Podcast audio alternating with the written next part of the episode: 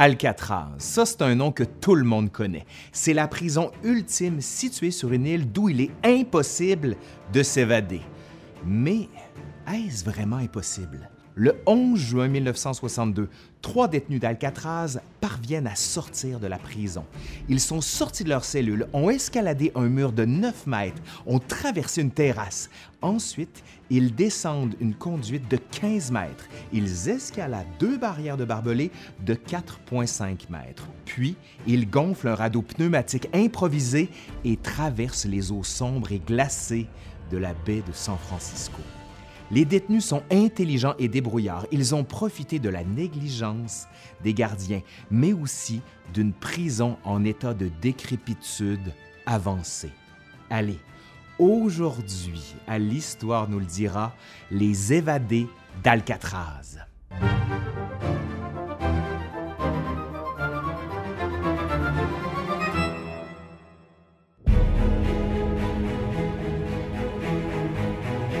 La prison d'Alcatraz fascine de nos jours. Près de 25 films hollywoodiens mettent en scène la fameuse prison. Chaque année, 1,4 million de touristes visitent Alcatraz. Il s'agit du deuxième lieu touristique le plus visité aux États-Unis après Disney World. Alcatraz est surnommé le Rocher, comme le film du même nom avec Sean Connery et Nicolas Cage. Pourquoi? Ben, parce qu'il y a juste de la roche sur cette île-là. Pour y faire pousser des plantes, les geôliers ont dû faire venir de la terre du continent, mais aussi de l'eau douce. C'est vous dire. L'île d'Alcatraz est située à 2 km de la côte californienne. Les prisonniers pouvaient voir San Francisco situé au sud de l'île. Une petite île, Angel Island, se trouve à 2,5 km au nord d'Alcatraz. Cependant, des courants puissants poussent vers l'ouest, du côté de l'océan Pacifique. C'est une des raisons qui va faire que l'île d'Alcatraz apparaît comme un lieu idéal pour y placer une prison. Même si les prisonniers arrivent à s'échapper de la prison, ils n'ont aucune chance de rejoindre la côte ou encore Angel Island. C'est du moins ce que pensaient les autorités américaines. Dans un premier temps, l'île d'Alcatraz est utilisée pour construire un fort. La Californie est annexée aux États-Unis en 1848. Le gouvernement y fait construire un phare rapidement, puis un fort durant les années 1850.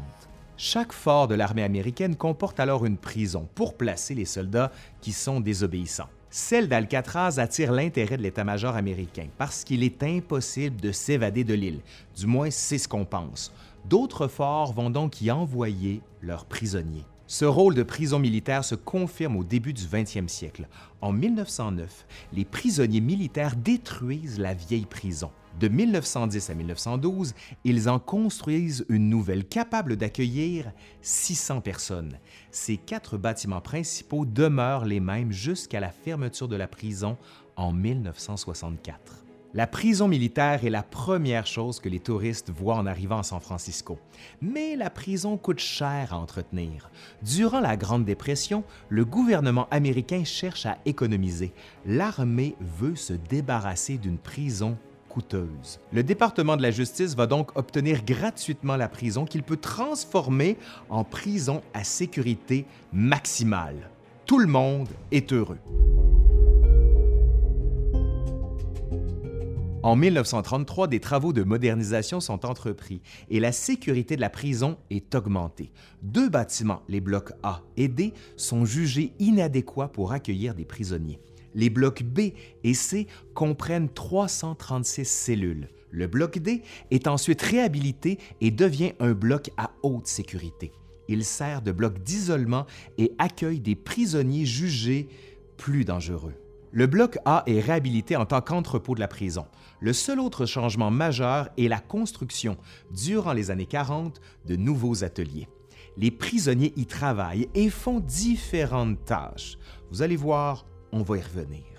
Alcatraz est la prison la plus sécuritaire du gouvernement américain. Les prisonniers ne s'y retrouvent pas nécessairement pour la gravité des crimes qu'ils ont commis, mais parce qu'il y a un risque qu'ils s'évadent. Environ les deux tiers des prisonniers d'Alcatraz étaient jugés à risque justement de s'évader ou encore étaient d'anciens évadés. Plusieurs criminels de haut niveau passent par là, dont Al Capone et Machine Gun Kelly. Alcatraz a pour fonction d'accueillir des prisonniers dont les autres prisons ne veulent plus. Pour certains gardiens et administrateurs, c'était parfois la même chose aussi, malheureusement. Alcatraz a la réputation d'être la prison la plus dure des États-Unis. Mais comme pour la Bastille, faut dégager le mythe de la fiction. La prison se compare avantageusement par rapport aux autres prisons de l'époque. Alcatraz est propre et la nourriture y est relativement bonne. Ce n'est pas une prison qui est surpeuplée. Elle compte 260 prisonniers en moyenne pour 336 cellules. Il y avait donc toujours au moins 75 cellules de vide. Les prisonniers sont seuls dans leurs cellules. S'il est vrai que les détenus du bloc d'isolement sont pratiquement 24 heures sur 24 dans leurs cellules, il s'agit d'une minorité de prisonniers. Il est vrai aussi que durant les années 30, la discipline dans la prison était très dure. Les prisonniers acquièrent petit à petit différents privilèges. Ils peuvent pratiquer des sports dans la cour de la prison ou encore ils peuvent peinturer. La fin de semaine, ils peuvent jouer à la balle molle et regarder des films. Au début des années 1960, les détenus ne sont pas forcés d'être silencieux. Ils peuvent parler à voix basse quand ils sont dans leur cellule et écouter la radio. Une heure par jour, il leur est possible de jouer des instruments de musique dans leur cellule. Plusieurs détestent la cacophonie qui règne alors dans la prison. Retenez bien ça, ça va être assez important. Les prisonniers peuvent exercer des emplois dans la prison et travaillent six heures par jour. Ça leur donne un peu d'argent et ça les occupe. Au début de la décennie 1960, le bâtiment est en très mauvais état. Le sel de l'eau de l'océan dégrade le bâtiment de l'extérieur, mais l'intérieur aussi. Pour économiser, la prison utilise de l'eau salée dans les conduites d'eau qui alimentent les lavabos des prisonniers, mais aussi les douches et les toilettes. Sans surprise, l'eau salée corrode les tuyaux de la prison. En 1961 et 1962, ça va atteindre des niveaux catastrophiques. Des tuyaux éclatent régulièrement. La prison devient un vaste chantier, mais les fonds ne sont pas suffisants. On se contente de réparer les murs extérieurs et de réparer les tuyaux. On cache les dommages intérieurs plus qu'on les répare. La prison doit fermer prochainement et on ne veut pas gaspiller trop de ressources à la réparer.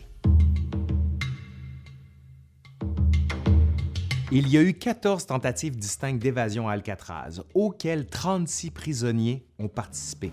Parmi eux, 23 ont été repris, 6 ont été abattus et 2 se sont noyés. 5 sont disparus et présumés noyés. Parmi eux, on compte deux prisonniers qui se sont enfuis à la nage le 16 décembre 1937 en pleine tempête hivernale. Les trois prisonniers qui se sont évadés en 1962 sont présumés noyés. Ils ont appris de deux évasions passées. Tout d'abord, celle de 1937. Par exemple, s'enfuir à la nage est trop dangereux. Il faut trouver autre chose. Le plan le plus ambitieux est celui qu'on a surnommé la bataille d'Alcatraz. Alcatraz, The Rock, the mighty escape-proof jail in San Francisco Bay, en 1946, six prisonniers planifient de s'évader en prenant en otage des gardiens. Ils ont observé une faille de sécurité importante dans l'armurerie. Armed with weapons from the prison armory, the prisoners boast they will shoot their way out. At dawn next day, press reporters and usual men try to land for close-up action. Deux détenus attaquent un gardien puis obtiennent un accès à des armes. Ils libèrent ensuite une douzaine de prisonniers dont quatre complices. Ils prennent d'autres gardiens en otage.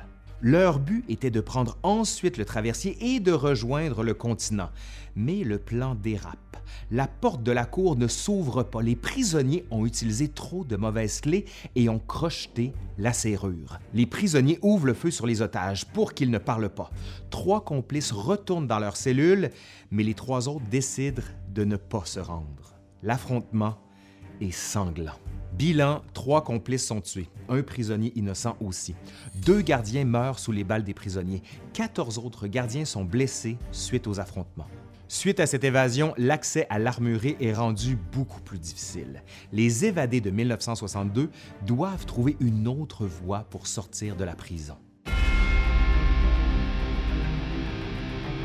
Quatre prisonniers planifient l'évasion de 1962, mais seulement trois s'évadent de la prison. Les quatre son voisin de cellule. Le cerveau de l'opération est Frank Morris. C'est un braqueur de banque doté d'une grande intelligence. Cet orphelin commence sa carrière criminelle alors qu'il est un jeune adolescent. Condamné une première fois à 10 ans de prison, il s'évade, il est repris, est envoyé à Alcatraz et condamné à 14 ans de prison. Les frères Clarence et John Anglin ont un profil similaire. Eux aussi sont des braqueurs de banque qui se sont déjà évadés. Ils se retrouvent à Alcatraz pour cette raison. Ils se sont aussi retrouvés dans la prison d'Atlanta au même moment que Frank Morris. Ils se connaissent peut-être déjà avant d'arriver à Alcatraz. Alan West est le quatrième prisonnier. C'est un déserteur de l'armée qui a commis des vols et qui, lui aussi, s'est déjà évadé. Il est repris puis envoyé à Alcatraz. Il était en prison à Relford, en Floride, au même moment que John Anglin et a pu le connaître à ce moment-là.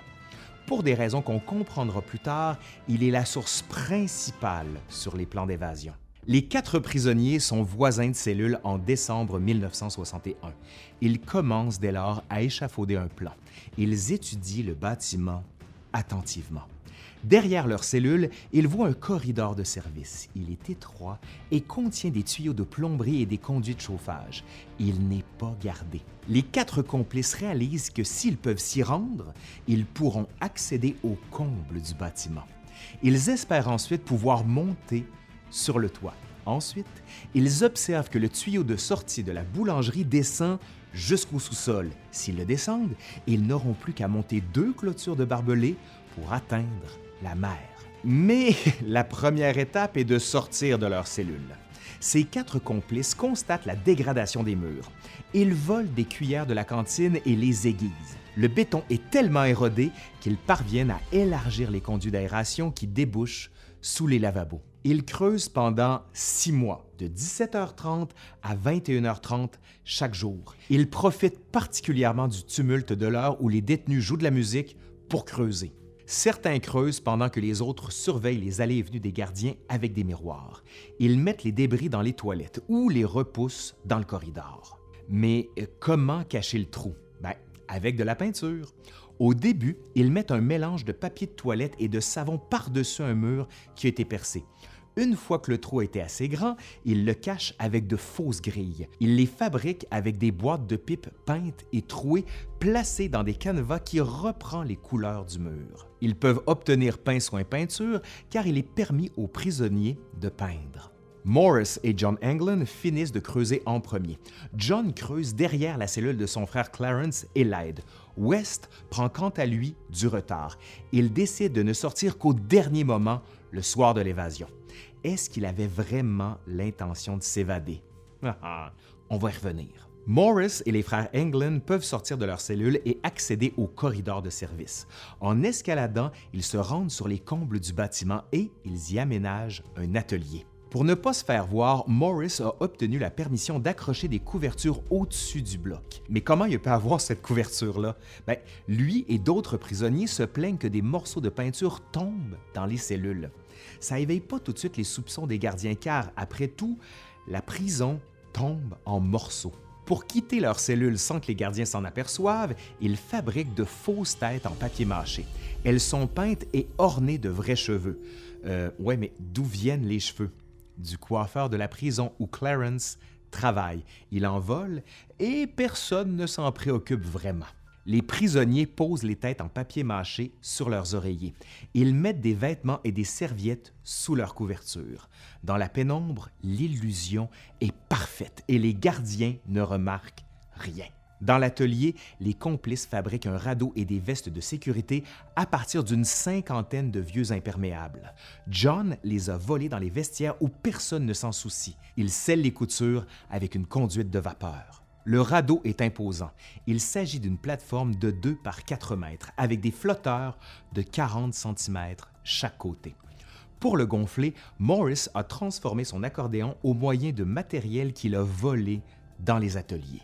West travaille dans l'équipe de maintenance de la prison. Grâce à ce rôle, il peut lui aussi subtiliser du matériel, notamment pour fabriquer des pagaies. Mais surtout, il observe le dernier obstacle qui empêche les prisonniers de monter sur le toit, un ventilateur. Ils construisent une perceuse à partir du moteur d'un aspirateur brisé. Ils s'en servent pour affaiblir le ventilateur et décident de l'enlever seulement au moment de l'évasion. Le 11 juin, tout le monde est prêt. Morris transporte les objets. Les frères Englund sortent peu après 21 h West ne parvient pas à sortir à temps, sa grille ne parvenant pas à s'enlever. Quelque part entre 22h et 22h30, il démonte le ventilateur. Il chute avec fracas. Les gardiens sont alertés, oui, bien sûr, mais comme ils n'entendent pas d'autre bruit, ils ne poussent pas plus loin leur recherche. Lorsque les prisonniers descendent le tuyau de la boulangerie, les gardiens entendent du bruit. Ils pensent que le bruit vient de l'hôpital. Ils y vont et attendent entre 30 et 40 minutes pour voir s'il y a un autre bruit. Personne n'est envoyé dehors patrouiller. Les prisonniers franchissent les barbelés et gonflent le radeau. Ils auraient quitté l'île vers 22 heures en direction d'Angel Island. L'évasion n'est constatée que le lendemain matin. À 7h25, les gardiens comptent les prisonniers avant le déjeuner. Les gardiens crient pour réveiller les frères Anglin et Morris. Puis, un gardien entre dans la cellule de Morris. Il secoue le lit, puis voit tomber la fausse tête. Il crie C'est une fausse tête C'est une fausse tête Même scène dans les cellules des frères Anglin. Les détenus se mettent à crier partout Ils sont partis Ils sont partis Ils sont partis les gardiens voient que les barreaux ne sont pas touchés. Ils se dirigent vers le corridor derrière les cellules et voient que les grilles d'aération ont été enlevées. West offre de collaborer dès le début. Il prend toute la responsabilité et raconte tous les détails de ce que les trois prisonniers ont fait. Les enquêteurs doutent très vite que West ait vraiment voulu s'évader. Ils croient qu'il a préféré rester vivant pour raconter l'histoire de l'évasion d'Alcatraz. Pourtant, il est clair que d'autres détenus étaient au courant de l'évasion et ont aidé les trois évadés. Le FBI fouille toutes les cellules. Deux autres détenus avaient eux aussi commencé à creuser autour des grilles d'aération. Drôle de hasard, non? Les autorités américaines veulent savoir ce qui est arrivé aux prisonniers.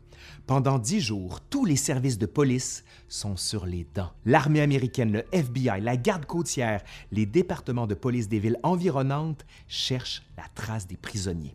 Plusieurs bateaux et un hélicoptère sont mobilisés. La police fait du porte-à-porte -porte dans la banlieue nord de San Francisco où se dirigeaient les prisonniers. Dans les dix jours qui suivent, jusqu'au 22 juin, les autorités retrouvent des objets ayant appartenu aux prisonniers, dont une pagaie à 200 mètres d'Angel Island. On retrouve aussi une valise contenant des photos de la famille d'England, puis deux vestes de sauvetage. On teste les vestes de sauvetage et elles fonctionnent. Oui, oui, elles flottent, elles peuvent permettre à quelqu'un de flotter. Après le 22 juin, aucun reste humain ou aucun indice matériel n'ont été retrouvés. Le FBI juge hautement improbable que les fugitifs soient parvenus à atteindre Angel Island à cause des courants et à cause de la température très basse. Les prisonniers sont partis au pire moment de la marée. Les agents considèrent que les objets trouvés ont été jetés à l'eau alors que le radeau prenait l'eau. Ils jugent probable que le radeau ait été endommagé lorsqu'ils ont traversé les barbelés. West raconte la suite du plan.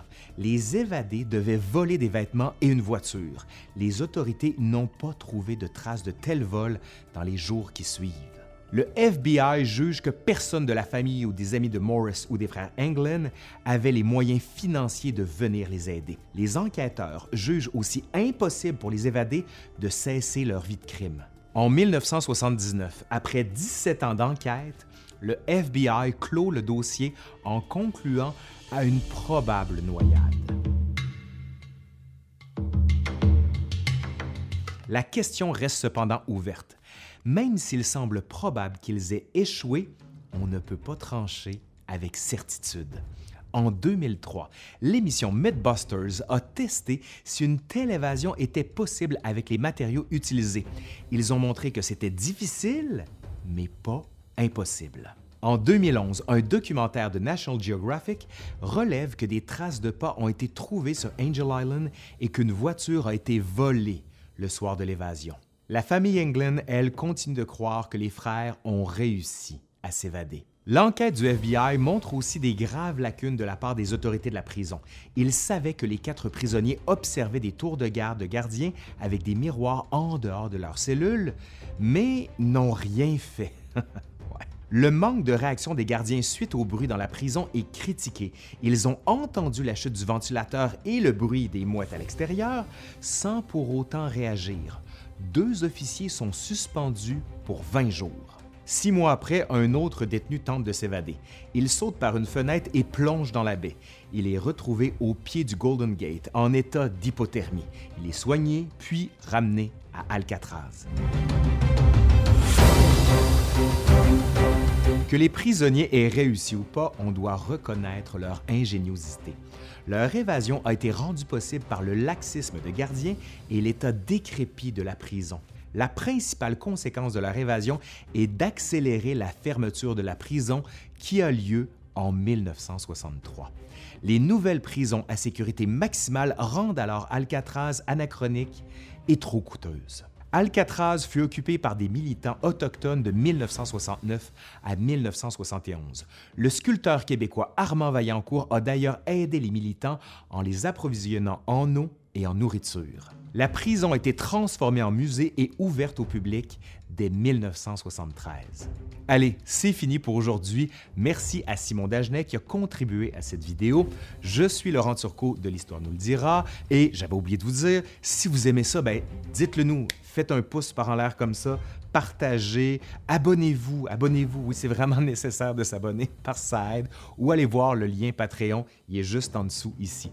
Allez, là, je vous dis vraiment à la prochaine. Bye.